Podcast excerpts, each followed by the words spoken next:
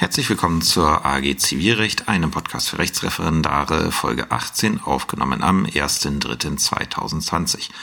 Ja, wieder keine Freitagsfolge, sondern eine Sonntagsfolge. Das hat damit zu tun, dass ich die Woche richterlichen Eildienst hatte und der mich bis äh, jetzt relativ stark in Anspruch genommen hat. Und ich hoffe jetzt einfach mal, dass diese weil ich muss noch bis 21 Uhr und ich habe die Aufnahmen jetzt gestartet um 19.24 Uhr und ich hoffe jetzt einfach mal, dass die Zeit der Aufnahmen nicht durch irgendwelche eiligen Anrufe gestört wird, andernfalls muss ich halt mal kurz unterbrechen. Das Thema der heutigen Folge ist der Prozessvergleich. Ähm, ich habe zuerst gedacht, das wird eine etwas kürzere Folge. Ähm, als ich mir dann äh, angesehen, äh, als ich mir dann die Folge vorbereitet habe, habe ich gesehen, ja gut, okay, ist doch ein bisschen mehr zu erzählen und je weiter ich drüber nachdachte, umso mehr Ideen kamen mir, was ich erzählen könnte. Und umso mehr merkte ich, ich bin eigentlich nicht der beste Kandidat dafür, um groß was über Prozessvergleiche zu erzählen. Ähm, dazu später mehr, weil ich nicht unbedingt derjenige bin, bei der durch eine hohe Erfolg, äh, das heißt hohe Erfolgsquote, durch eine hohe Vergleichsquote äh, glänzt ich bin eigentlich eher der Typ, der die Sachen entscheidet. Ich habe nicht so das Handling für, äh, für den Vergleichsabschluss. Da gibt's äh, gibt's äh, Kolleginnen und Kollegen, die sind besser geeignet. Ich muss mal schauen, vielleicht kriege ich tatsächlich mal einen von den beiden, die ich da im Kopf habe, in den Podcast rein, ähm, die da mal erklären können, wie sie denn Vergleiche vorbereiten und dann auch tatsächlich abgeschlossen bekommen. Ähm, die haben da mehr Einblick als ich. Aber grundlegend kann ich natürlich, muss ich natürlich wissen, was ein Vergleich ist und kann ich euch das natürlich auch, äh, auch ganz klar erzählen. Ähm, zumindest was so die Theorie angeht und auch in der Theorie, wie man einen Vergleich vernünftig vorbereitet, was die Vorteile von einem Vergleich sind und wo der Prozessvergleich auch mal, was euch natürlich besonders interessiert, auch mal examensrelevant werden kann, beziehungsweise auch nicht so ganz selten auch mal wird. Deswegen heute Prozessvergleich und mal schauen, wie, wie viel Stoff ich da habe. Wir fangen erstmal grundsätzlich damit an, was ist denn ein Vergleich? Ja, wenn wir uns natürlich mit dem Prozessvergleich äh, beschäftigen, dann müssen wir uns zunächst mal die Frage stellen, was ist überhaupt ein Vergleich? Ähm, da mag sich jeder was drunter vorstellen können, jeder hat davon schon mal irgendwas gehört. Aber es gibt tatsächlich sogar eine, Zivil, äh, eine gesetzliche Definition, sogar eine gesetzliche Legaldefinition davon, was ein Vergleich ist. Wer jetzt in der ZPO blättert, um die zu finden, muss ich sagen, sorry, ähm, falsches Gesetz, denn der Vergleich ist grundlegend, äh, grundlegend geregelt im BGB, nämlich in Paragraph 779 Absatz 1 BGB und ist dort definiert als ein Vertrag, durch den der Streit oder die Ungewissheit der Parteien über ein Rechtsverhältnis im Wege gegenseitigen Nachgebens beseitigt wird. Das ist die Legaldefinition für einen Vergleich. Womit wir feststellen, hm, okay, ein Vergleich hat wohl nicht nur unbedingt was mit, ähm, mit dem Prozessrecht zu tun, sondern da der materiellen Recht geregelt ist, kann ich wohl auch außerhalb von einem Prozess einen Vergleich schließen. Und so ist es. Ich kann mich auch als Partei außergerichtlich vergleichen und außergerichtlich einen Vergleichsvertrag schließen. Ähm, für uns interessant wird das immer, wenn dieser Vergleichsschluss im Prozess äh, passiert.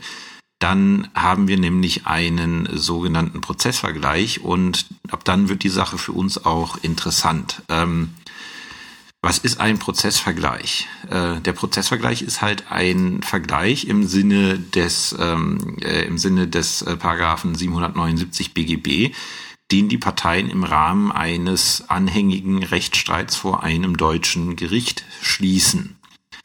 Ähm, bedeutet, in dem Moment, wo da ein Richter mit äh, beteiligt ist, also die Parteien einen Rechtsstreit anhängig haben, muss es nicht mal rechtshängig sein, es reicht, dass er anhängig ist, und die sich vergleichen und das Gericht ersuchen, diesen Vergleich zu protokollieren, ähm, haben wir einen sogenannten Prozessvergleich. Was ist der Unterschied? Der einfacher Vergleich im Sinne von Paragraph 279 BGB ist halt eine, ist das halt ein materiellrechtlicher Anspruch, äh, eine materiellrechtliche Anspruchsgrundlage. Das ist ein Vergleich, in dem die Partei, ein Vertrag, in dem die Parteien ihre Rechtsverhältnisse ja neu ordnen. Die haben sich über irgendwas gestritten und äh, legen den Streit jetzt bei, indem sie sagen, so soll es sein. Das heißt, sie regeln damit ihre materiellrechtlichen Verhältnisse selber. Mehr passiert erstmal nicht. Zum Beispiel, ich kann aus einem außergerichtlichen Vergleich kann ich nicht vollstrecken, weil das ist keine Vollstreckungsgrundlage. Wenn ich also meine, ich habe aus diesem Vergleich einen Anspruch muss ich den tatsächlich gerichtlich geltend machen. So, wie ist es beim Prozessvergleich? Ähm, da ist es ein bisschen anders. Der Prozessvergleich ist, wir werden zur Natur des Prozessvergleichs gegen Ende der Folge nochmal näher kommen. Aber so viel kann ich schon mal sagen, der Prozessvergleich ist auch ein Vertrag nach 779 BGB. Es kommt dann aber dazu, dass er auch gleichzeitig noch eine Prozesshandlung darstellt, weil die Parteien schließen ja diesen Vergleich ab, um einen Prozess zu beenden. Und um den Parteien ja das so ein bisschen schmackhaft zu machen und auch gewisse, ähm, gewisse Vorzüge dran zu knüpfen, ähm, knüpft, äh, führt halt der Prozessvergleich zu verschiedenen Geschichten. Da werde ich äh, im nächsten Kapitel drauf zu sprechen kommen, ähm, wenn ich, äh, wenn ich sage, warum oder äh, warum legen wir so viel Wert auf den Prozessvergleich. Aber wie gesagt, ein Prozessvergleich, den ich schließe, ähm, der hat den großen Vorteil, der ist auch wie ein streitiges Urteil ein Vollstreckungstitel nach 794 Nummer 1 ZPO. Das heißt, wenn ich vor einem deutschen Gericht einen Vergleich schließe und das nicht nur außergerichtlich mache, sondern wirklich vor dem Gericht, dann erspare ich mir tatsächlich, äh, dass ich nochmal klagen muss. Ist ja auch irgendwie sinnlos. Ich klage schon, will das dann irgendwie gütlich beenden und dann klappt es dann doch irgendwie nicht, weil die andere Seite dann doch wieder nicht bezahlt äh, und dann soll ich nochmal klagen müssen, dann würde sich ja niemand mehr vergleichen. Äh, und deswegen hat der Gesetzgeber da ganz zu Recht gesagt, okay, Vergleiche, die vor einem deutschen Gericht geschossen wurden, sind Vollstreckungstitel im Sinne der ZBO und können im Wege der Zwangsvollstreckung beigetrieben werden. Das erstmal zu den gängigen Definitionen. Wir wollen uns jetzt äh, dem ja, Vergleich widmen, nachdem wir Richter immer alle ja, streben, es immer versuchen, dass wir ihn bekommen. Ähm, das ist der Prozessvergleich. Und ähm, vielleicht war schon mal jemand bei einer Zivilverhandlung. Es hat sich da leider, ähm, also nicht immer, aber es gibt es, das habe ich als Anwalt auch selber schon erlebt, ähm, es hat sich leider äh, teilweise so herauskristallisiert, dass also da, dass wirklich auf Vergleichsabschlüsse gedrängt wird. Und wer mal in, im Zöller in die Kommentierung zu 278 ZPO reinschaut, der wird feststellen, hm, es gibt gute Gründe, diesen Druck, ähm, der da aufgebaut wird, als kritisch zu sehen. Warum streben wir als Richter einen Vergleich möglichst an? Da gibt's eine sehr unschuldige Antwort zunächst. Das ist, wenn man in die Eingangsnorm schaut, also die, die Kernnorm für den Prozessvergleich ist 278 ZPO. Ähm, da hat uns der Gesetzgeber als Auftrag reingeschrieben in 278 Absatz 1, das Gericht soll in jeder Lage des Verfahrens auf eine gütliche Beilegung des Rechtsstreits oder einzelner Standpunkte bedacht sein.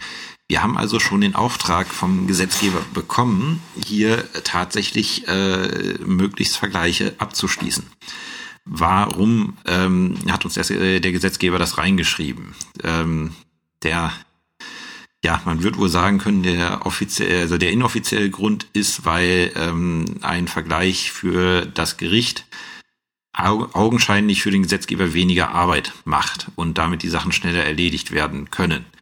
Ähm, wer schon mal einen richtig streitigen Vergleich vorbereitet hat, weiß, äh, dass, dem ist nicht so. Ein Vergleich äh, kann teilweise wirklich mehr Arbeit machen als ein Urteil. Ähm, aber äh, es gibt auch gute Gründe, eine, äh, eine ähm, gütliche Beilegung des Rechtsstreits äh, ähm, vorzuziehen gegenüber einem Urteil. Es ist so, ähm, dass ein Vergleich, wenn er wirklich vernünftig ausgearbeitet ist, Moment, anders. Ähm, warum könnte man einen Vergleich schließen als Partei? Und dann erschließt sich auch, warum ähm, äh, warum das wichtig ist, dass wir auf eine gütliche Beilegung des Rechtsstreits äh, hinwirken sollen. Warum kann ich als Partei einen Vergleich schließen? Das erste ist, das sind wirtschaftliche Erwägungen. Ich habe das in der Folge zum Kostenrecht schon mal gesagt. Ähm, einen Rechtsstreit zu führen kostet Geld und das kostet nicht wenig Geld. Und der Ausgang eines Rechtsstreits ist oftmals unsicher. Selbst wenn ich meine zu 100 Prozent im Recht zu sein, muss ich wissen, es kann sogar, es ist sogar sehr wahrscheinlich äh, aus meiner Erfahrung, dass ich nicht meine volle Klageforderung bekommen werde und dann auch noch Geld dafür bezahlen muss, dass ich sie überhaupt bekomme. Und ähm, wenn ich das berücksichtige, kann es oftmals wirtschaftlicher sein, zu sagen, okay, ich verzichte auf einen Teil meiner Klageforderungen und kürze die ganze Geschichte ab. Ich nehme heute den Vollstreckungstitel in Form des Vergleichs ähm, und äh, verzichte darauf, hier irgendwie noch vier Jahre zu prozessieren und dafür noch einen Betrag X aufzuwenden und dafür lasse ich halt äh, einen Teil meiner Klageforderung unter den Tisch fallen. Das ist die wirtschaftliche Betrachtungsweise. Es gibt da, das habe ich glaube ich auch schon mal erzählt, hat mir mein Anwalt erzählt, ich habe das Ding leider selber noch nicht in die Finger bekommen. Ähm, ich, ich hätte es unheimlich gerne mal, um zu sehen, wie das äh, funktioniert. Es gibt tatsächlich sogenannte Vergleichsrechner oder Kon äh, Konfliktrechner, die dann genau unter Berücksichtigung aller möglichen Kosten und so weiter ausrechnen, ähm, ab welchem Betrag es hier wirtschaftlich sinnvoll ist, einen Vergleich abzuschließen. Und äh, wenn eine Partei oftmals bei Firmen das Ganze wirtschaftlich betrachtet äh, und weniger emotional, dann kann das ein Punkt sein, wo man ansetzt, indem man sagt, okay, wir kürzen den Rechtsstreit einfach ab ähm, und finden eine Lösung, mit der wir beide leben können. Die zweite Geschichte ist, wenn man, wenn man schaut, weswegen geklagt wird, das ist ähm, in vielen Rechtsstreitigkeiten so, dass der Rechtsstreit nur ein Symptom von einem tiefergehenden Streit ist, den die Parteien untereinander haben.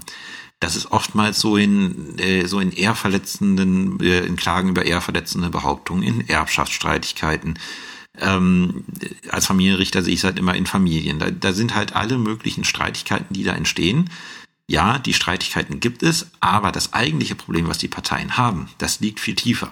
Und da kann es dann wenn man tatsächlich an dieses Problem rankommt, äh, werden wir nachher sehen, ähm, äh, als Streitrichter hat man es da schwer, das äh, herauszuarbeiten. Aber wenn man tatsächlich an dieses Problem herankommt und das auch zum Gegenstand von Vergleichsgesprächen macht, dann kann der Vergleich, eben weil die grundlegende Problematik zwischen den Parteien angegangen wird, kann der Vergleich eine viel höhere Befriedungswirkung haben, als ein Urteil das jemals haben könnte. Und wenn ich tatsächlich merke, okay, hier geht es um was ganz anderes und ich schaffe es auch tatsächlich in Erfahrung zu bringen, worum es denn hier genau geht in dem Rechtsstreit, dann habe ich eine gute Chance, auch mit dem Vergleich wirklich Rechtsfrieden zu schaffen und mehr Rechtsfrieden zu schaffen, als ich das durch ein Urteil schaffen könnte. Das setzt aber ein, eine sehr gute Menschenkenntnis und es setzt Zeit voraus und oftmals ist die mündliche Verhandlung, also die streitige mündliche Verhandlung, nicht das richtige Setting, um so etwas anzugehen. Da gibt's dann, hat das Gesetz möglich, äh, mittlerweile Möglichkeiten geschaffen, wie man das umgehen kann. Ähm, da komme ich später drauf zu, zu sprechen, wenn ich äh, die, äh, die Verhandlungen vor einem Güterichter äh, in, bespreche. Und die dritte Möglichkeit ist halt, oder die dritte, der dritte Gedanke ist, das hatte ich schon gesagt, ein Vergleich schafft oftmals, weil beide Parteien den akzeptieren müssen, mehr Rechtsfrieden als ein Urteil. Wenn ich ein Urteil fälle, kann jede Partei das oder kann eine Partei das im Regelfall anfechten und das durch drei Instanzen tragen und selbst wenn sie von allen drei Gerichten gesagt bekommt, nein, das Urteil ist richtig, so ist es, heißt das immer noch nicht, dass die Partei das akzeptieren wird innerlich. Die wird sich dann zwar fügen müssen, einfach weil es so ist, aber innerlich wird sie immer noch unzufrieden sein. Ähm, und beim Vergleich ist es halt so, da müssen beide zustimmen. Und das kann dann dazu führen, dass, ähm, dass beide, ja, dass beide damit irgendwie äh, halbwegs vernünftig aus der Sache rausgehen. Da sage ich immer, oder habe mal einen Spruch gehört, ich weiß, dass ich richtig liege, wenn keine der beiden Seiten in Jubel ausbricht. Ähm, so kann man das vielleicht für einen Vergleich auch ansetzen. Das sind halt so die drei Kriterien, die man für die Vergleiche haben kann. Ähm, und äh, deswegen hat der Gesetzgeber auch zu Recht reingeschrieben, wir sollen darauf hinwirken. Der Vergleich muss nicht immer das, äh, das Mittel der Wahl sein, aber oftmals ist er es. Und der Gesetzgeber hat, weil ich, ich vermute, da standen fiskalische Interessen im Vordergrund. Der Gesetzgeber hat viele Ansätze an die Parteien ähm, gerichtet, äh, diesen, äh, also diese Vergleiche auch abzuschließen. Ähm, zum Beispiel, wenn ich einen Prozessvergleich abschließe, dann ist es so, dass äh, für diesen Prozess nur eine Gerichtsgebühr anstatt drei Gerichtsgebühren fällig wird. Das heißt, das Verfahren wird günstiger. Die Anwälte sind mit einer sogenannten Vergleichsgebühr bedacht worden, um, äh, um sie halt dafür zu entschädigen, dass wenn sie sich in erster Instanz vergleichen, ähm, sie halt keine Rechtsmittelinstanz mehr haben. Bevor es diese Vergleichsgebühr gab, ähm, hat es mehr Sinn gemacht, äh, ins Rechtsmittel zu gehen und sich in der Rechtsmittelinstanz zu vergleichen, weil dann hat man äh, so fast alle Gebühren mitgenommen, die man als Anwalt an, äh, abgreifen kann. Ähm, und da hat der Gesetzgeber halt im RVG mit der Vergleichsgebühr, die halt fällig wird, wenn man sich vergleicht, eine, und, und die auch recht üppig ist, ich glaube mit 1,5 schlägt die zu Buche, ähm, habe ich jetzt nicht äh, ganz im Kopf, müsste ich mal nachschlagen. Äh, aber es fällt auf jeden Fall einiges an Vergleichsgebühr an. Und das ist halt zum Beispiel auch ein Anreiz an Anwälte, dass sie sich halt nicht mit ewig lange mit dem Rechtsstreit rum äh, ärgern müssen und auch kein Rechtsmittelverfahren in Gang setzen müssen, was ja auch Arbeit für den Anwalt ist sondern auch, dass halt die Anwälte ein gebührenrechtliches Interesse daran haben, einen Vergleich abzuschließen, dass das halt eben nicht an den Anwälten und deren Gebühreninteresse scheitert. Das sind so die Sachen, die der Gesetzgeber da reingeschrieben hat. Und der Gesetzgeber hat es auch mittlerweile sehr einfach gemacht, einen Vergleich zu schließen. Das kommt, äh, da kommen wir dann drauf, wenn wir, ähm, wenn wir äh, schauen, wie schließe ich einen Prozessvergleich. Ähm, was man noch sagen muss, ähm, der Gesetzgeber, also die, die Regelung vom 278, die ist, ähm, die ist relativ jung. Ähm, ich ich habe die ZPO noch anders genannt, ich glaube ohne 278. Ähm, das ist vor einigen, äh, was heißt vor einigen Jahren, mittlerweile ist schon wieder älter, aber es ist damals äh, komplett ausgebaut worden. Ähm, da hat man halt den Vergleich stärken wollen und unter anderem die obligatorische Güteverhandlung vor der mündlichen Verhandlung äh, eingeführt. Das ist nun mal etwas, was ich äh, für äußerst ähm, ineffektiv halte, weil äh, die Güteverhandlung, die da stattfindet, die findet immer noch vor dem entscheidenden Richter statt. Und äh, dann kann ich auch genauso gut eine mündliche Verhandlung äh, durch, äh, durchführen. Da macht es einfach keinen Sinn, noch eine Güteverhandlung ähm, vorzuschalten. Also bei mir sieht die Güteverhandlung nicht anders aus als die mündliche Verhandlung. Deswegen, ja, ähm, hat der Gesetzgeber gut gemeint, aber das ist was, was irgendwie, ähm, äh, was irgendwie nicht so ganz, äh, ja, ganz äh, gelungen ist an der Geschichte. Also da, da verfehlt äh, die Vorschrift ihre Wirkung, aber sie wird halt trotzdem angewandt. So, wie schließe ich ein Prozessvergleich. Wie man einen Prozessvergleich schließt, das unterscheidet sich, in welchem äh, Verfahrensstadium man ist. Ähm, wir gehen jetzt mal vom Regelfall aus, wir sind in der Güteverhandlung oder in der mündlichen Verhandlung.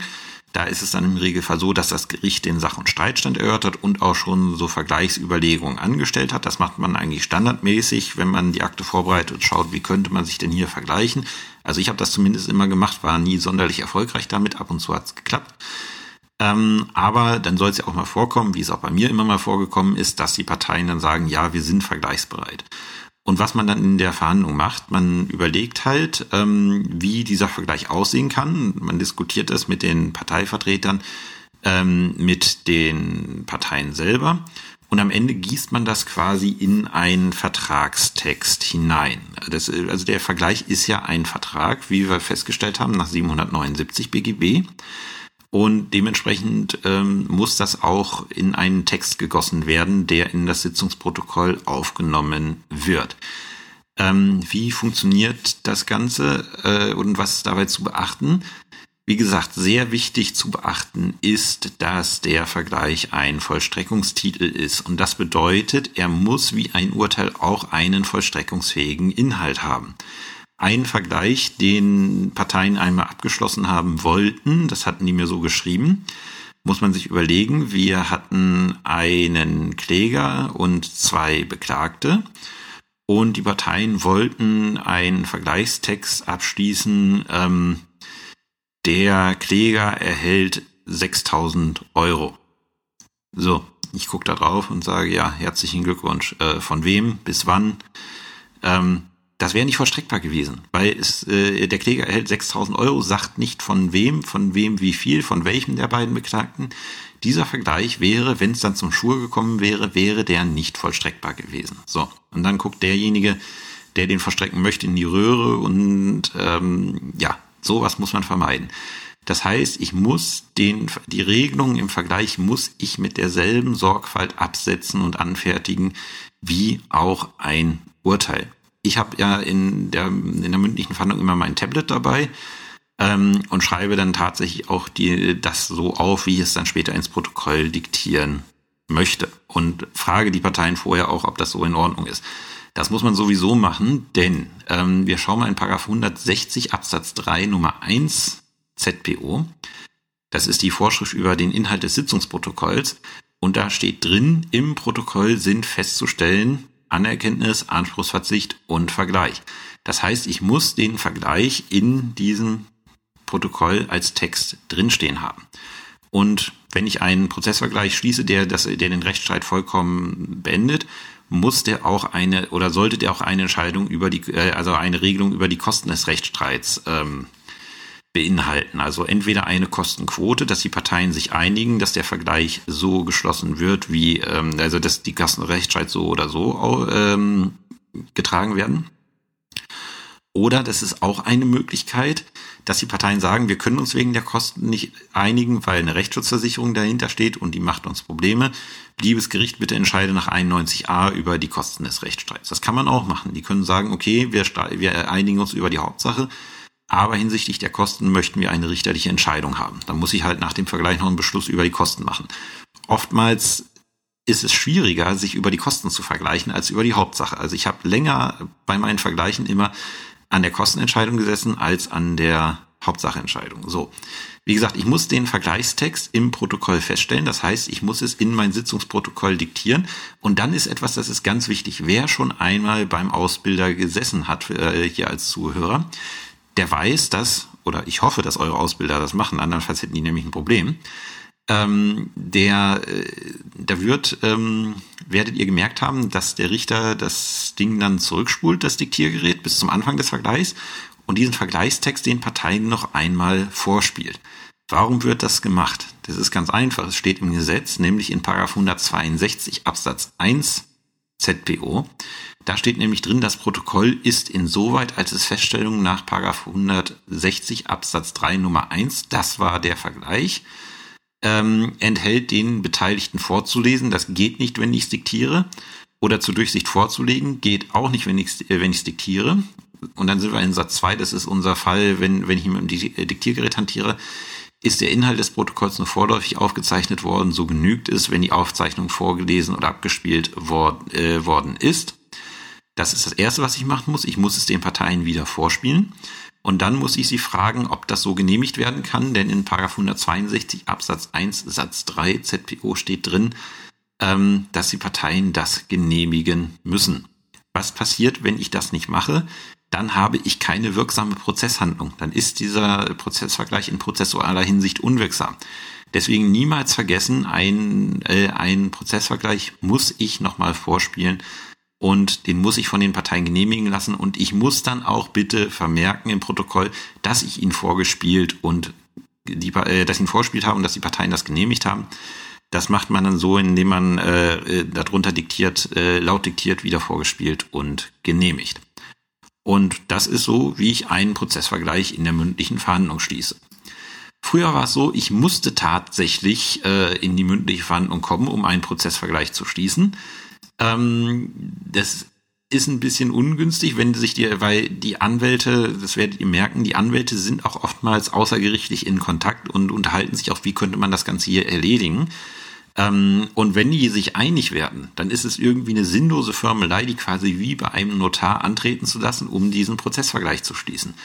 Und da hat der Gesetzgeber tatsächlich eine sehr sinnige, ähm, ja, sehr, sehr sinnige Vorschrift geschaffen. Das ist 278 Absatz 6 ZPO.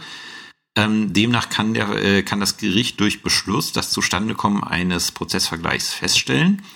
Entweder wenn die, ähm, wenn die Parteien übereinstimmend äh, einen Vergleichsvorschlag einreichen, also beide Anwälte schreiben denselben Vergleichstext und reichen den bei Gericht ein. Seltener der Fall. Oder das Gericht schlägt einen Vorschlag vor, also das Gericht formuliert etwas aus und schickt den Parteien das hin und beide sagen, ja, so soll es sein. Oftmals in der Praxis ist es so, da ist es eine Mischung aus beiden, dass ein Anwalt sagt, ja, wir haben uns geeinigt, so und so sieht's aus.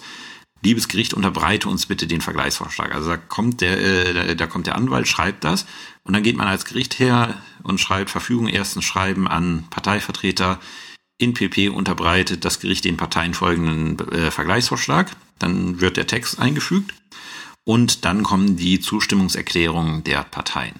Und wenn das so gemacht ist, also entweder dass beide übereinstimmt was einreichen oder beide einem gerichtlichen Vergleichsvorschlag zustimmen, dann macht das Gericht einen Beschluss, in dem festgestellt wird, dass dieser Prozessvergleich geschlossen wurde.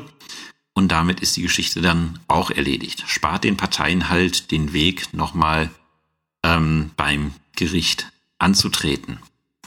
So.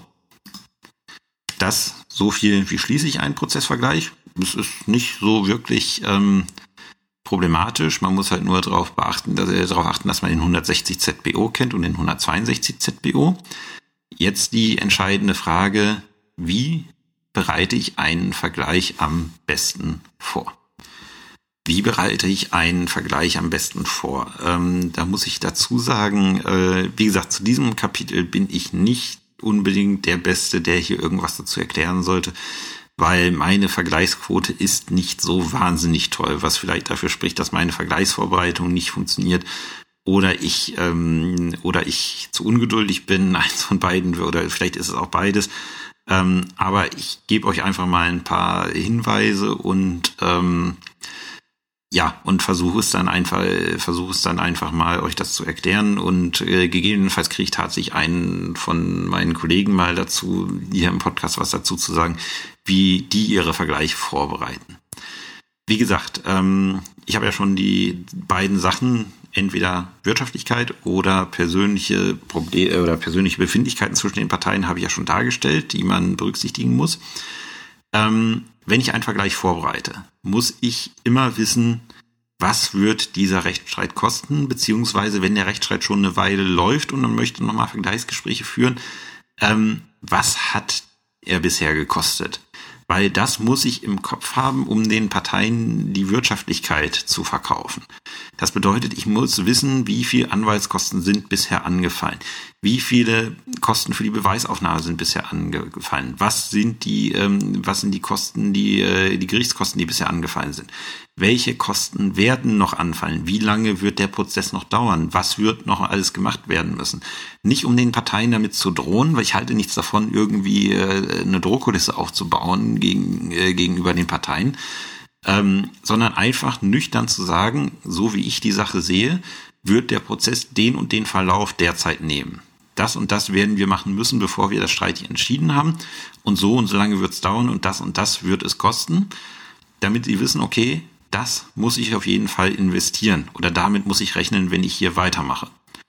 Und dann muss ich halt irgendwie sehen, was schlage ich den Parteien jetzt vor? Und da muss ich schauen, äh, da kann ich verschiedene Aspekte einfließen lassen. Zum Beispiel die Erfolgsaussichten der ganzen Geschichte. Wenn ich hier irgendwie schon sehe, also die Klage wird höchstwahrscheinlich gegen den Baum fahren, weil hoffnungslose Beweislage und äh, rechtlich auch höchst zweifelhaft. Ähm, dann kann ich halt, dann, dann muss ich halt deutlich sagen, okay, ähm, die Beweislage ist nicht gut aus meiner Sicht. Äh, hier wird man einen deutlichen Abschlag von der Klageforderung machen müssen. Wenn ich allerdings dazu komme, dass es irgendwie recht vernünftig aussieht, dann kann ich schon sagen, okay, wir machen nur einen geringen Abschlag von der Klageforderung. Wenn ich hier ähm, persönliche Befindlichkeiten zwischen den Parteien habe, kann ich versuchen, die rauszukitzeln. Ähm, wie gesagt, da braucht man ein gewisses Talent für und man braucht Zeit. Und deswegen sollte man um Himmels Willen, wenn man am Landgericht Richter ist, ähm, wirklich Zivilsachen nicht unterhalb einer Stunde ansetzen. Also ich habe meine Zivilsachen immer im Stundentakt äh, angesetzt, weil wenn ich über einen Vergleich ernsthaft äh, verhandle, ähm, dann muss ich auch, ähm, wie gesagt, dann muss ich auch äh, mir die Zeit dafür nehmen und den Parteien auch die Möglichkeit geben, dass sie sich vielleicht auch mal alleine mit ihrem Anwalt auseinandersetzen können oder mit irgendwelchen Familienmitgliedern, weil ähm, es letztlich deren Prozess und die verzichten auf irgendwas. Ich nicht. Ich, äh, ich habe da, außer vielleicht einer schnellen Erledigung, habe ich nichts davon, wenn die einen Vergleich schließen. Aber die müssen damit leben. Und deswegen äh, ist es meine Philosophie, dass ich keinen Zeitdruck aufbaue. Und deswegen beißt sich das möglicherweise auch zu sehr ähm, mit äh, der Tätigkeit in der mündlichen Verhandlung. Da sind, ist ein anderes Setting, da komme ich im nächsten Kapitel drauf, ähm, besser für geeignet. Ähm, wie gesagt, ich muss mir natürlich auch Gedanken über die Sache gemacht haben, wie ich sie rechtlich beurteile, damit die Partei sich auch darauf einstellen kann, was halt kommt. Und ich muss das auch überzeugend darlegen können, weil wenn ich einfach nur sage, ich sehe so und äh, der Anwalt hinterfragt meine Rechtsansicht und ich kann darauf nicht souverän antworten, ähm, dann wird sich die Partei auch fragen, ja, so unsouverän wie das ist, warum soll ich mich denn hier vergleichen? Da lasse ich es doch lieber mal drauf ankommen. Also ich, ihr hört schon, ich muss mich umfangreich auf eine Sache vorbereiten, wenn ich sie wirklich ernsthaft vergleichen möchte. Ähm, das Problem ist, um das wirklich effektiv machen zu können, diese Vorbereitung, ähm, habe ich als Streitrichter zu wenig Möglichkeiten. Die Möglichkeiten hat der Güterichter, der nichts, äh, der nicht an der Entscheidung beteiligt ist. Da komme ich im nächsten Kapitel drauf. Ähm, das ist halt so die Sache. Und halt auch rausfiltern, wo hakt es jetzt bei der Partei? Warum, wenn, wenn ich merke, ja, grundsätzlich möchte sie sich vergleichen, aber den Vergleich, den ich jetzt vorgeschlagen habe, den kann sie nicht machen, dann fragen, woran hakt es? Zum Beispiel, wenn die Kosten, äh, wenn die sich mit den Kosten schwer tut, einfach mal direkt fragen, macht die Rechtsschutzversicherung ihnen Probleme? Und dann Lösungsvorschläge anbieten. Zum Beispiel, okay, ihre Rechtsschutzversicherung macht ihnen Probleme. Dann machen wir es einfach so, wir entscheiden über die Kosten nach 91 AZBO, dann kann Ihnen die Rechtsschutzversicherung nicht meckern. Ähm, das, äh, das funktioniert dann oftmals sehr gut. Äh, damit kriegt man eigentlich so das, äh, das Problem umschifft. Oder die nächste Sache, die man gerne hat, ja, hier die Vergleichsgebühr. Ich, äh, ich, ich finde es schlecht, wenn ich, ich will hier nicht die, äh, ich will hier nicht von beiden Seiten die Vergleichsgebühr für die Anwälte tragen. Dann kann man zum Beispiel auch vereinbaren in der Kostenentscheidung, okay, die Kosten des Vergleichs, äh, beispielsweise wir machen eine Kostenentscheidung 70-30 für die Kosten des Rechtsstreits und sage, okay, die Kosten des Vergleichs, weil man sich halt vergleichen hat, äh, soll das gegenseitiges Nachgeben sein, die Kosten des Vergleichs trägt jeder selber. Da würde man dann die Vergleichsgebühr, die die Anwälte kriegen, würde man rausrechnen und die würde jede Partei selber bezahlen und den Rest der Kosten würde man 70-30 verteilen. Das sind so Überlegungen, die, die man da hat. Oder ähm, was ich mal, einer der wenigen Fälle, wo ich mal wirklich erfolgreich einen Vergleich äh, geschlossen habe, da, da hat die, da hat der Kläger den Beklagten einfach nicht getraut. Er hat gesagt, ja, okay, ich bin bereit, ähm, mich hier auf Nachlass vom Drittel einzulassen, aber ich habe die Befürchtung, ich traue dem Beklagten einfach nicht mehr. Ich traue dem nicht, dass der das bezahlt. Ähm, und da haben, da haben wir dann, äh, habe ich dann folgende Lösung vorgeschlagen, habe gesagt, okay, wir vergleichen uns ähm, auf äh, auf ein äh, auf zwei Drittel der Klageforderung. Und ähm, der Beklagte zahlt das innerhalb von zwei Monaten. Und lieber Kläger, du kriegst ein Widerrufsrecht des Vergleichs, also du kannst den Vergleich widerrufen. Wir erinnern uns, Vergleich ist ähm, materiellrechtliches Geschäft nach 779 BGB. Das heißt, eine Partei da kann sich auch den jederzeitigen Widerruf vorbehalten oder beide Parteien. Ähm, und du behältst dir einen Widerruf vor ähm, und sagst, okay, ähm, diesen Widerruf kann ich nur erklären, wenn der Beklagte nicht fristgerecht zahlt. Hatte für den Kläger den Vorteil, er kriegt seine zwei Drittel, hat einen Vollstreckungstitel und wenn der Beklagte innerhalb der Frist zahlt, wo er ja Zweifel dran hatte, dass er es tut, ist die Sache erledigt und er hat sein Geld. Und wenn er sein Geld innerhalb der Frist nicht bekommt, dann kann er entscheiden, okay, entweder ich, ich behalte meinen Vollstreckungstitel mit der, mit den zwei Dritteln der Forderung oder ich sage, jetzt gehe ich aus ganz, ich widerrufe den Vergleich. Damit war dieses äh, Problem, dass der Kläger dem Beklagten nicht getraut hat, war damit gelöst und das hat er dann auch mitgemacht, das haben beide Seiten mitgemacht und tatsächlich ist auch innerhalb der Frist dann gezahlt worden. Ähm, zum Thema Widerrufsvorbehalt, das werdet ihr oftmals sehen, dass die, äh, gerade wenn die Anwälte alleine da sind, werden, werden die Anwälte oftmals sagen, ich kann diesen Vergleich nur widerruflich mitnehmen. Ähm, bedeutet, dann muss man halt regeln, bis wann wem gegenüber der Widerruf erklärt werden muss. Im Regelfall äh, verständigt man sich darauf, dass der Widerruf gegenüber dem Gericht erklärt wird, weil dann weiß das Gericht auch, okay, ich muss hier tatsächlich jetzt doch eine Entscheidung treffen. Ähm, ich finde es immer ganz lustig, wenn, ähm, äh, wenn die, ähm, ich habe das mal tatsächlich von einem Freund gehört, der Anwalt ist, der saß irgendwo von einem Landgericht mit seiner Partei und die Partei hätte zwar den Vergleich gemacht, wollte aber dann nochmal irgendwie ein bisschen drüber schlafen und wollten Widerrufsvorbehalt. Und da hat der Vorsitzende gesagt, nee, Sie, Sie sind hier mit Partei, Sie kriegen keinen Widerrufsvorbehalt. Ist eine sehr ja, große Überschätzung der eigenen Position als Richter, weil die Parteien disponieren über den Vergleich, die Parteien schließen den Vergleich. Und wenn die Parteien übereinstimmend sagen, wir nehmen eine Widerrufsfrist von vier Monaten, dann ist das Gericht auf Gedeih und Verderb verpflichtet, diesen Vergleich so zu protokollieren, wie die Parteien den geschlossen haben. Da muss man dann als Anwalt einfach sich ganz locker hinsetzen, grinsen und sagen, ja, das ist nicht Ihre Entscheidung, ob wir uns hier widerruflich oder unwiderruflich vergleichen. Ebenso die Widerrufsfrist obliegt alleine den Parteien, weil die entscheiden darüber was äh, was mit dem äh, was mit dem äh, Rechtsstreit passiert und was in den Vergleich soll. Und da hat das Gericht überhaupt nichts mit zu tun. Man kann zwar als Gericht sagen, ja, ich finde es jetzt nicht so toll, dass Sie eine Widerrufsfrist reinnehmen. So kann ich mich äußern. Warum ich mich so äußern sollte, ist mir nicht klar. Ähm, aber ich habe keine Handhabe, das tatsächlich zu verbieten und äh, auch das Gleich sollte ich mich dementsprechend auch nicht äh, begeben, weil damit vergifte ich dann tatsächlich nur ernsthafte Vergleichsverhandlungen, wenn die denn gerade mal geführt werden. So viel zum Thema, wie bereite ich einen Vergleich vor? Und jetzt möchte ich auf eine Regelung zu sprechen kommen, die wirklich, wenn sie richtig gehandhabt wird, wirklich enorm viel Sinn macht. Das ist nämlich die, ähm, die Güteverhandlung vor einem nicht zur Entscheidung, äh, nicht zur Entscheidung befugten Güterichter. 278 Absatz 5 ZPO. Ja, der Güterichter nach 278 Absatz 5 ZPO. Da steht drin, das Gericht kann die Parteien für die Güteverhandlung sowie für weitere Güteversuche vor einen hierfür bestimmten und nicht entscheidungsbefugten Richter, Klammer auf Güterichter, Klammer zu, verweisen. Und dieser Güterichter kann alle Methoden der Konfliktbeteiligung einschließen, einschließlich der Mediation einsetzen. Ähm, die Vorschrift ist eine gute Idee, wird aber an den Gerichten stark unterschiedlich gehandhabt.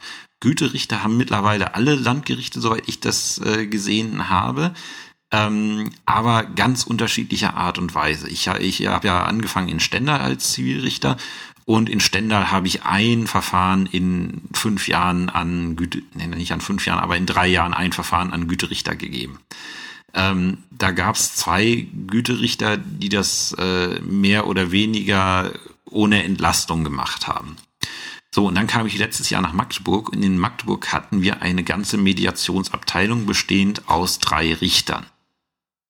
So, das ist schon mal ganz anders. Und ich kam dann äh, zum ersten Mal an den einen Güterichter, der das wirklich mit äh, Leidenschaft gemacht hat. Ähm, und der äh, und der sagte hier in, in Stendal kannte ich das so. Ich musste die Parteien, äh, ich musste die Parteien anschreiben, musste fragen. Und erst wenn die gesagt haben, ja, wir wollen das, ähm, dann konnte ich es an den Güterichter abgeben. Und meistens sagen die halt, nee, wollen wir nicht, dauert uns zu lange, sind wir skeptisch. So, und der Kollege sagte mir dann, als wir so da ins Gespräch kamen, der sagte, nee, du gibst mir einfach alles, wo du meinst, das kann sich eignen. Du fragst nicht, ich frage. Weil der erste Schritt in der Mediation ist schon die Mediation und die Streitbeilegung durch den Güterichter als solche den Parteien erstmal vorzustellen. Und der, das ist tatsächlich so, die Kollegen in Magdeburg, die hängen sich dann ans Telefon, telefonieren mit den Anwälten, mit den Parteien und stellen das vor und werben die ein. Die gehen da ganz anders ran. Die können das ganz anders verkaufen, als wir es können. An den meisten Gerichten habe ich dann immer so ein Formularblatt gesehen. Ja, wäre doch schön, wenn Sie hier in die Mediation gehen. Ähm, und die meisten sagen dann dazu nein. Ähm, da ist schon das Einwerben, ist schon der erste Schritt auf dem Weg zum Vergleichen weil die halt wirklich vorstellen, äh, vorstellen können, was sie da eigentlich machen und auch die Vorzüge wirklich verkaufen können. Und dadurch, dass sie es telefonisch machen, äh, das auch individuell ver äh, verkaufen können. So, und das nächste, was mir sagte, du kannst mir grundsätzlich alles in die Mediationsabteilung geben, ähm, solange es nicht schon mal hier war. Wenn es, ähm, wenn es äh, schon mal, also wenn es schon mal hier gewesen ist, dann brauchst du wirklich gute Gründe, weswegen du es mir nochmal auf den, auf den Tisch legst. Aber ansonsten gib mir einfach alles, was du denkst, was sich eignen würde und ähm, ja, äh, wir probieren es einfach mal. So, und dann kriegte ich irgendwie an meinem dritten Arbeitstag, kriegte ich irgendwie eine achtbändige Architektenhonorarklage auf den Tisch. Und ich habe gesehen, okay, das ist jetzt dein Wochenende. Ich habe aber auch gesehen, die war noch nicht in der Güterabteilung. Und dann habe ich, hab ich einfach mal reingeschrieben, okay, legen wir es einfach mal der Güterabteilung vor.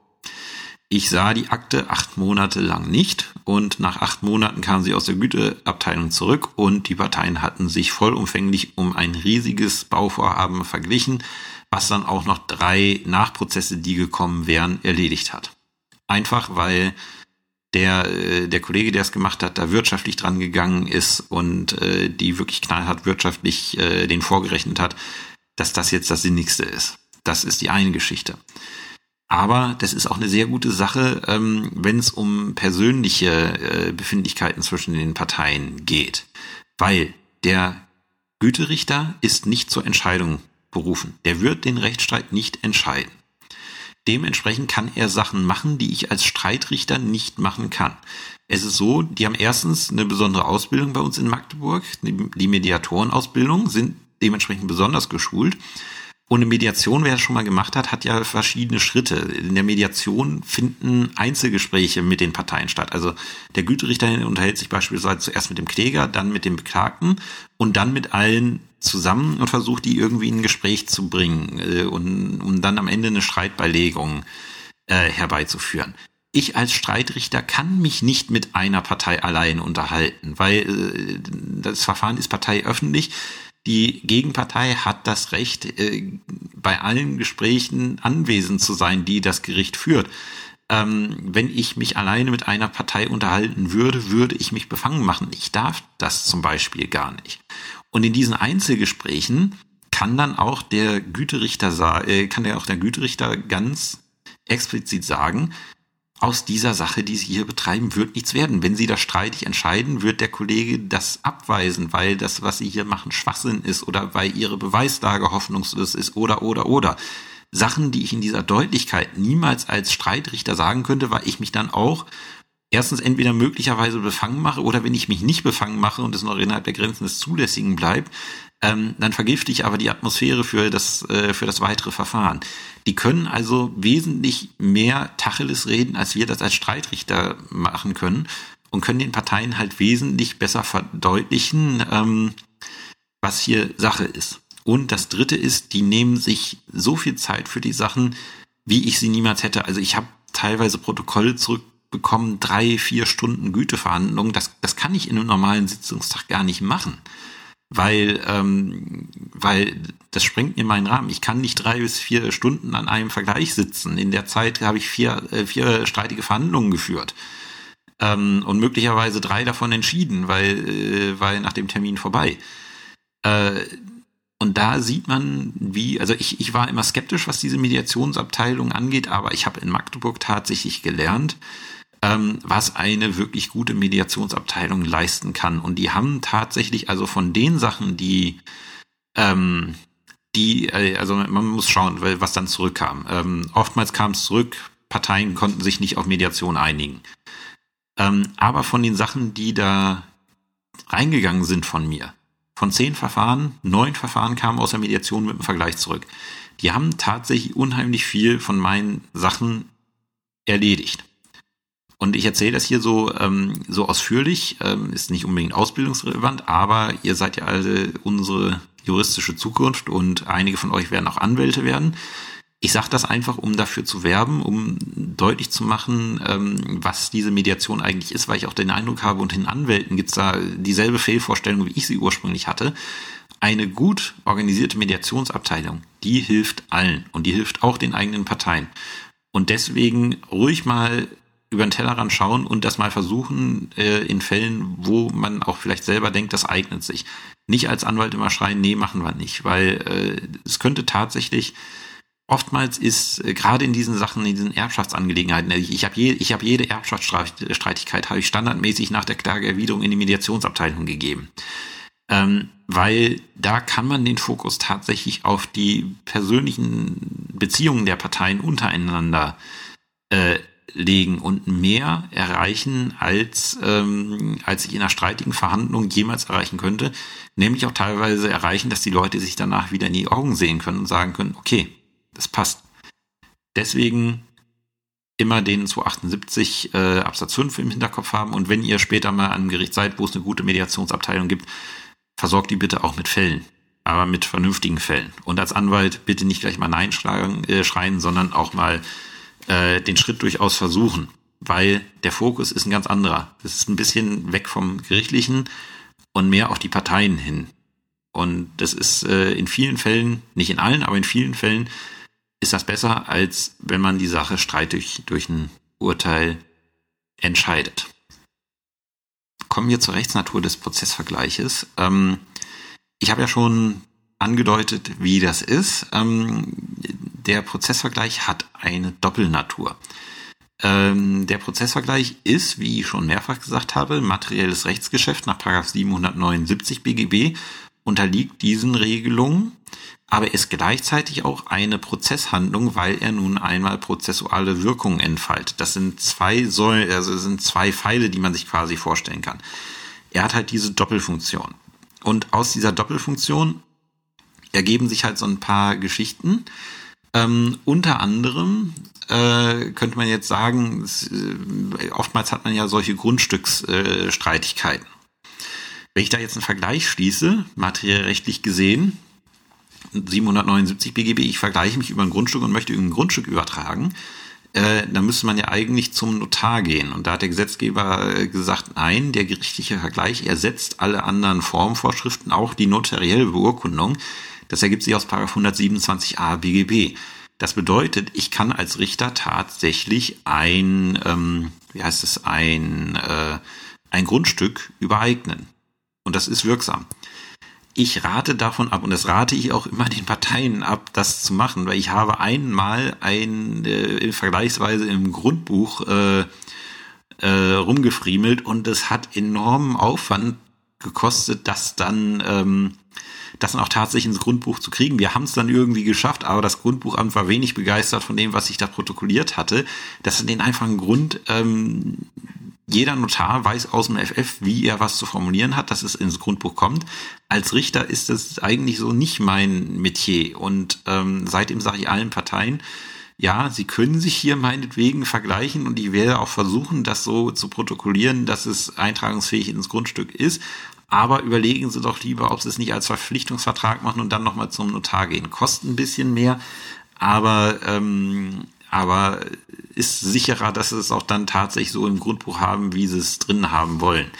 Ähm, 127a BGB hat auch äh, zu, einigen Kurio äh, zu einigen kuriosen Entscheidungen, ähm, ja, nicht zu Entscheidungen, aber ähm, Erscheinungen geführt. Das hat mir mein Kollege äh, gesagt, der aus einer landwirtschaftlichen Region kam.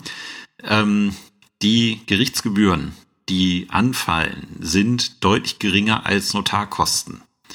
Und da haben dann oftmals äh, die, äh, die Landwirte, die irgendwelche Flächen untereinander verkaufen wollten, irgendwie einen Rechtsstreit, äh, Rechtsstreit irgendwie um 100 Euro angefangen, äh, um die es gar nicht ging, und haben sich dann gleich äh, verglichen auf den Vergleich, äh, auf den Verkauf eines Grundstücks. Also die brauchten dadurch, dass sie beim Amtsgericht waren, brauchten die nicht mal einen Anwalt und haben dann irgendwie mit der Gebührenstufe von bis zu 100 Euro äh, Grundstücke hin und her geschoben und damit ordentlich Geld gespart. Äh, hat mir der Kollege so erzählt, mir selber nie passiert, aber soll angeblich schon mal ähm, schon mal vorgekommen sein. Ähm, was macht uns die Doppelnatur des, ähm, des Prozessvergleiches für Schwierigkeiten? Wenn ich eine Doppelnatur einer, eines Rechtsgeschäfts habe, nämlich zum Beispiel als, äh, zum einen als materielles Rechtsgeschäft und zum anderen als Prozesshandlung, äh, kann es passieren, dass auf beiden Seiten irgendwie Fehler auftreten. Und dann stellt sich die Frage, was bedeutet jetzt der Fehler auf der einen Seite für den Bestand des Rechtsgeschäfts auf der anderen Seite? Ähm, und das ist der Punkt, wo der Vergleich, äh, der Prozessvergleich in Examensklausuren eine unheimliche Rolle spielt und deswegen das jetzt als eigenes Kapitel. Ja, Fehler im Prozessvergleich, das ist somit das Examensrelevanteste in dieser Folge, was es gibt, deswegen gut zuhören. Ähm, wie gesagt, wir haben diese Doppelnatur des, ähm, des äh, Vergleichs und jetzt kann das passieren, dass auf der materiellrechtlichen Seite oder auf der prozessualen Seite Probleme auftreten. Und die Frage ist dann, wie geht man damit um?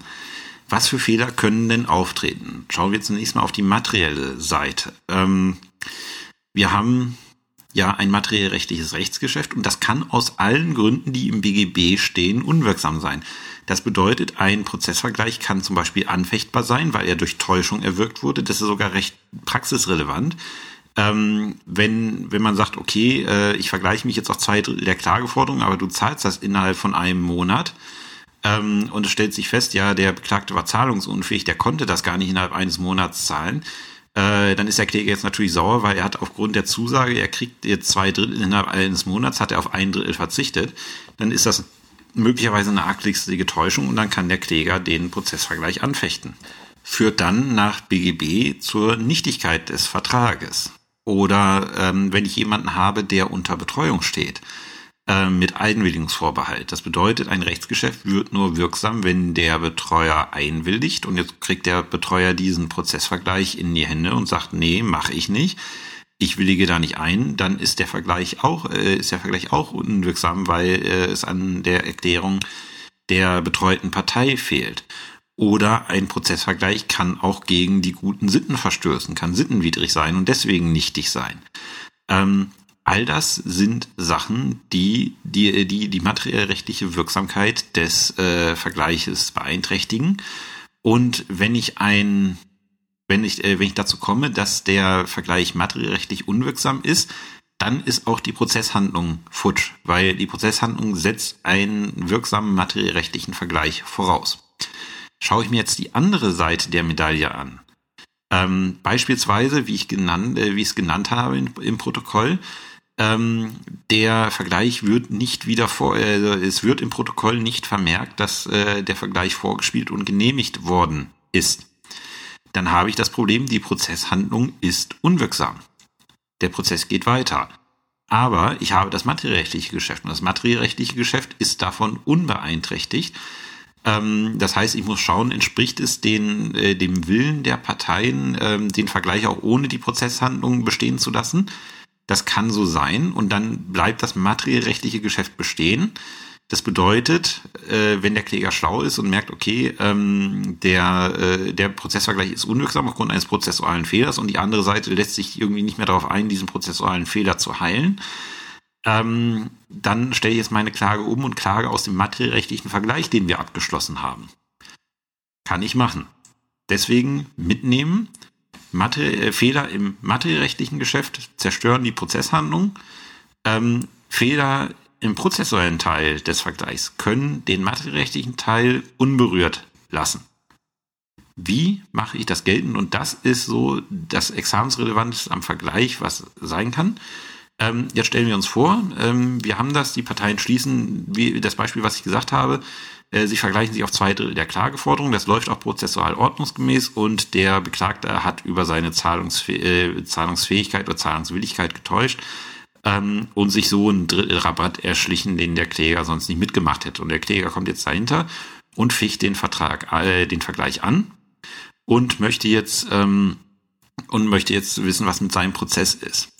Und äh, da hat die Rechtsprechung entschieden, dass äh, das Mängel des Prozessvergleichs, das geltend gemachte Mängel des Prozessvergleiches in dem Rechtsstreit, in dem der Vergleich geschlossen wurde, äh, fortgesetzt und entschieden werden müssen. Bedeutet, wenn ich mich beim Oberlandesgericht in der Berufungsinstanz ver äh, vergleiche und ich fechte diesen Vergleich an, dann wird das Verfahren beim Oberlandesgericht weiter betrieben. Wenn ich mich beim BGH vergleiche und ich fechte den Vergleich an, dann wird das Verfahren beim BGH fortgesetzt.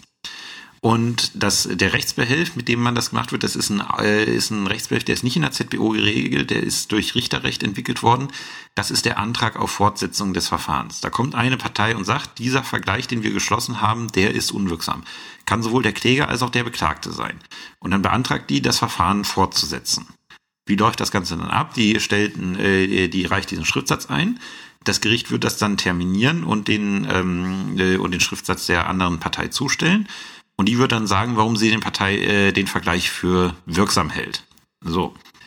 Ähm, und dann gibt es zwei Möglichkeiten. Entweder das Gericht kommt zu dem Ergebnis, ja, in unserem Fall die Anfechtung war wirksam. Der Vertrag ist da, äh, der Vergleich ist damit materiellrechtlich nichtig und damit auch die Wirkung als Prozesshandlung entfallen. Dann gibt es zwei Möglichkeiten. Entweder ich mache ein Zwischenurteil, wenn es hochgradig streitig ist, ich mache ein Zwischenurteil und stelle fest, dass der Prozessvergleich unwirksam ist. Dann geht es in die Berufung. Oder ich mache den Rechtsstreit einfach nochmal weiter und mache ein Endurteil. Und dann muss das Berufungsgericht im 2-2-Inzident im Endurteil prüfen, ob das Ganze dann äh, anfechtbar gewesen ist oder nicht. Ähm, wenn ich jetzt dazu komme, nein, die Anfechtung ist nicht berechtigt, der, Ver der Vergleich ist materiellrechtlich wirksam und damit ist auch die Prozesshandlung wirksam, dann macht das Gericht ein Endurteil, in dem festgestellt wird, dass der Rechtsstreit durch Prozessvergleich vom so und so vielten ähm, beendet ist. Wie stelle ich das im Tatbestand dar? Ähnlich wie das Versäumnisurteil. Ich stelle dar, ursprünglich hat der Kläger beantragt das und das. Ähm, in der mündlichen Verhandlung vom so und so vielten haben die Parteien einen Prozessvergleich dahingehend geschlossen, dass, dann stelle ich den Prozessvergleich dar, und dann stelle ich die Handlung dar, ähm, die, die zur Unwirksamkeit geführt haben soll, mit Schriftsatz vom, hat der Kläger beantragt, den, äh, das, den Rechtsstreit fortzusetzen und die Anfechtung des Prozessvergleiches wegen arglistiger Täuschung erklärt. Ähm, der Kläger beantragt nunmehr, Komma, Absatz eingerückt, den neuen Antrag des Klägers und dann den Antrag des Beklagten. Der geht diesmal nicht auf Klageabweisung, sondern der Beklagte sagt ja, nee, ich habe nicht getäuscht. Der wird dann beantragen, festzustellen, dass der Rechtsstreit sich durch Prozessvergleich vom so und so vierten erledigt hat, weil die Klage kann ich nicht mehr abweisen, weil es ist ja schon irgendwie ein Titel in der Welt. Und äh, wenn der wirksam ist, dann muss das halt so festgestellt werden. Wenn der Beklagte doch Klageabweisung beantragt, wird man das wohl auf diesen Feststellungsantrag ähm, ja, übertragen äh, oder umdeuten müssen. Das ist die Sache, wie ich äh, aus einem Prozessvergleich möglicherweise wieder rauskomme. Ich muss halt schauen, möglichst wo liegt die materiellrechtliche Problematik an diesem Vergleich. Und wie gesagt, äh, Drohung, Anfechtung wegen Täuschung, Irrtum kann auch sein, Sittenwidrigkeit oder Betreuungsgeschichten. Alles, alles, was man sich vorstellen kann ähm, im materiellen Recht, was zu einer Unwirksamkeit oder Nichtigkeit eines Vergleiches führt, all das äh, oder Vertrages führt, kann, all das kann ich für den Vergleich heranziehen. Und deswegen ist es keine exa so examensunrelevante äh, Konstellation, weil ich kann damit gleich mal ein prozessuales Problem einbauen, was nicht so häufig vorkommt.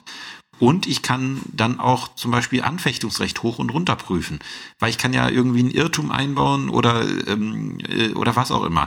Gesetzliches Verbot, wenn ich mit dem Vergleich irgendwas mache, was gegen ein gesetzliches Verbot äh, verstößt. Zum Beispiel, ich habe da mal eine Klausur gesehen, da ging es darum, dass ähm, dass hier Blitzerwarngeräte äh, verkauft wurden. Blitzerwarngeräte zu verkaufen, ähm, ist in Deutschland verboten, ist gesetzlich verboten, ist gesetzlich verboten, die einzusetzen. Und deswegen sind Verträge, die sowas zum Gegenstand haben, nichtig. Und wenn man sich darüber vergleicht, äh, ist auch dieser, Vertrag, äh, dieser Vergleich wegen, wegen Verstoß gegen ein gesetzliches Verbot nichtig. Das heißt, ich kann alle Nichtigkeitsgründe, die einem irgendwie so einfallen, äh, kann ich äh, da heranziehen, habe gleich ein prozessuales Problem, wo ich die Referendare mit fördern kann. Und zu guter Letzt habe ich dann auch noch Besonderheiten im Tatbestand. Also das ist eigentlich so für eine zivilrechtliche Klausur eine Problematik, die sich gut für eine Prüfung eignet und die ihr jetzt hoffentlich damit bewältigen könnt. Und in Anwaltsklausuren kann es, wie gesagt, halt auch so sein, dass ähm, ihr halt überlegen müsst, macht es jetzt Sinn, diesen Vergleich anzufechten, weil der Vergleich gibt euch ja irgendwie eine Rechtsposition. Ähm, und dann kommt der Mandant beispielsweise zu euch und sagt, ja, hier so und so ist es, aus meiner Sicht ist der anfechtbar. Da müsst ihr halt prüfen, ja, okay, der, äh, der äh, Vergleich ist anfechtbar. Aber dann müsst ihr natürlich auch prüfen, wie ist denn die Rechtslage, wenn wir es jetzt streitig entscheiden lassen. Und wenn ihr dann zum Beispiel feststellt, okay, wenn ich es jetzt streitig entscheiden lasse, kann ich machen, aber streitig kriege ich weniger als im Vergleich steht, dann wäre es in den Zweckmäßigkeitserwägungen sinnig, äh, den Mandanten darauf hinzuweisen, dass es irgendwie besser wäre, die Anfechtung von dem Vergleich sein zu lassen, sondern den Vergleich zu nehmen. Woraufhin, ich da in meiner Prüfung dazu komme, dass ich mich materiell besser stehe, wenn ich den, äh, wenn ich den Rechtsstreit jetzt streitig entscheiden lasse und ich kann den Vergleich anfechten, dann sollte ich zur Anfechtung raten und dann muss ich halt in, ähm, in dem Schriftsatzentwurf, den ich machen muss, muss ich halt einen Antrag auf Fortsetzung des Verfahrens stellen. So kann euch das in der Anwaltsklausur über den Weg laufen. Beides Klausurkonstellationen, die ich schon gesehen habe, nicht besonders häufig, aber sie kommen vor.